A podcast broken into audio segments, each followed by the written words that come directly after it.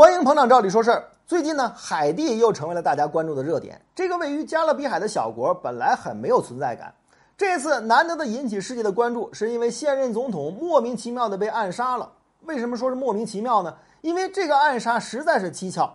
一群伪装成美国缉毒局的武装分子，大摇大摆地闯入了总统的家里，枪杀了总统，重伤了总统夫人。在这个过程当中，总统的警卫却毫发无伤。武装分子能够这样大摇大摆地闯入总统家里，把总统给枪杀，简直是让人匪夷所思。关于这件事儿呢，众说纷纭，各种阴谋论是甚嚣尘上。现在啊，也没有一个准确的说法。但是海地这个国家却成功地引起了大家的关注。在总统莫伊兹被杀害之前，海地的政局就已经陷入了动荡。首先宣布代行总统职务的是现任总理约瑟夫。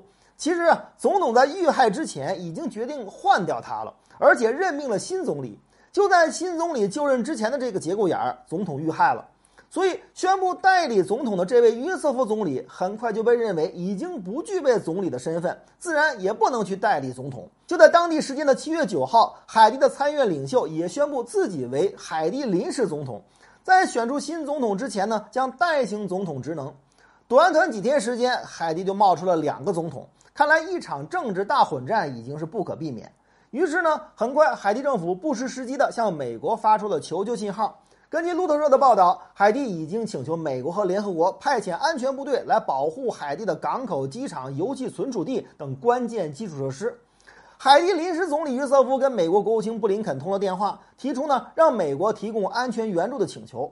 不过呢，对于海地的这个请求，根据美国媒体的报道，白宫官员已经表示，美国目前还没有提供军事援助的计划。这也难怪，目前美国正在紧锣密鼓地忙着从阿富汗撤军，现在已经撤出了百分之九十以上的驻军，肯定不想再卷入到海地这个烂摊子里面去。如果说当年美国发动阿富汗战争是看中阿富汗这个战略要地，那么海地这个世界上最贫困的小国，要资源没资源，要重要性没重要性，有的只有是无休止的内乱和灾荒，美国凭什么去呢？不过呢，这话说回来，今年海地的这一切还真跟美国脱不了干系。海地作为第一个独立的南美国家，建立了第一个黑人共和国。但是自打独立以后，海地就一直深陷战争和政治冲突的泥潭。从1844年到1915年间，一共有32位统治者上台执政。仅仅从1908年到1915年这七年时间，海地就发生了六次政变，更换了八位总统，陷入长期的内乱和内战之中。1914年，第一次世界大战爆发，德国在海地的利益受到了美国的猜忌。当时的西奥多·罗斯福总统通过扩大门罗主义的解释范围，为美国干涉加勒比海国家事务寻找了借口。随着1915年海地再次爆发政变，国内发生了血腥屠杀，海地陷入无政府状态，最终招致了美国的入侵。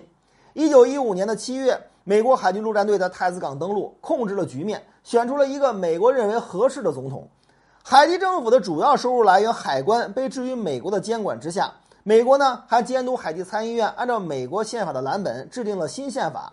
海地在一九一五年到一九三四年间实际上是美国的保护国。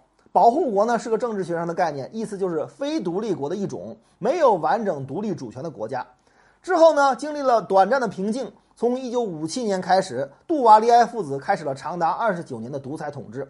这一段时期呢是海地历史上最黑暗的一段时期。上世纪五六十年代，几乎所有的国家都在蓬勃发展，只有海地是唯一的负增长国家。整个国家有超过百分之八十以上都是文盲，堪称是西半球最贫穷的国家。值得一提的是，杜瓦利埃父子如此黑暗的统治，之所以能够稳坐总统宝座，主要原因还就是美国的支持。关于杜瓦利埃父子，那绝对是一对奇葩。感兴趣的朋友啊，可以自己去搜一搜。在经历了三十年的苦难之后，海地人的好日子也没来，还是连续不断的大选、政变再大选，同时呢，还不时的被地震、飓风光顾。海地这个国家在全球的唯一一点存在感，就是人道主义灾难和政变，还有的就是现实版的吃土充饥。记得在网上之前还有人说啊，美国的盟友都过好日子，竟然还得到了很多人的赞同。其实您数数美国那些盟友。西欧本来就是发达国家，中东呢靠卖油，拉美后院里的那些小伙伴、小跟班，有哪个过上好日子了？用得着你的时候管你一把，用不着的时候才不会管你的死活呢。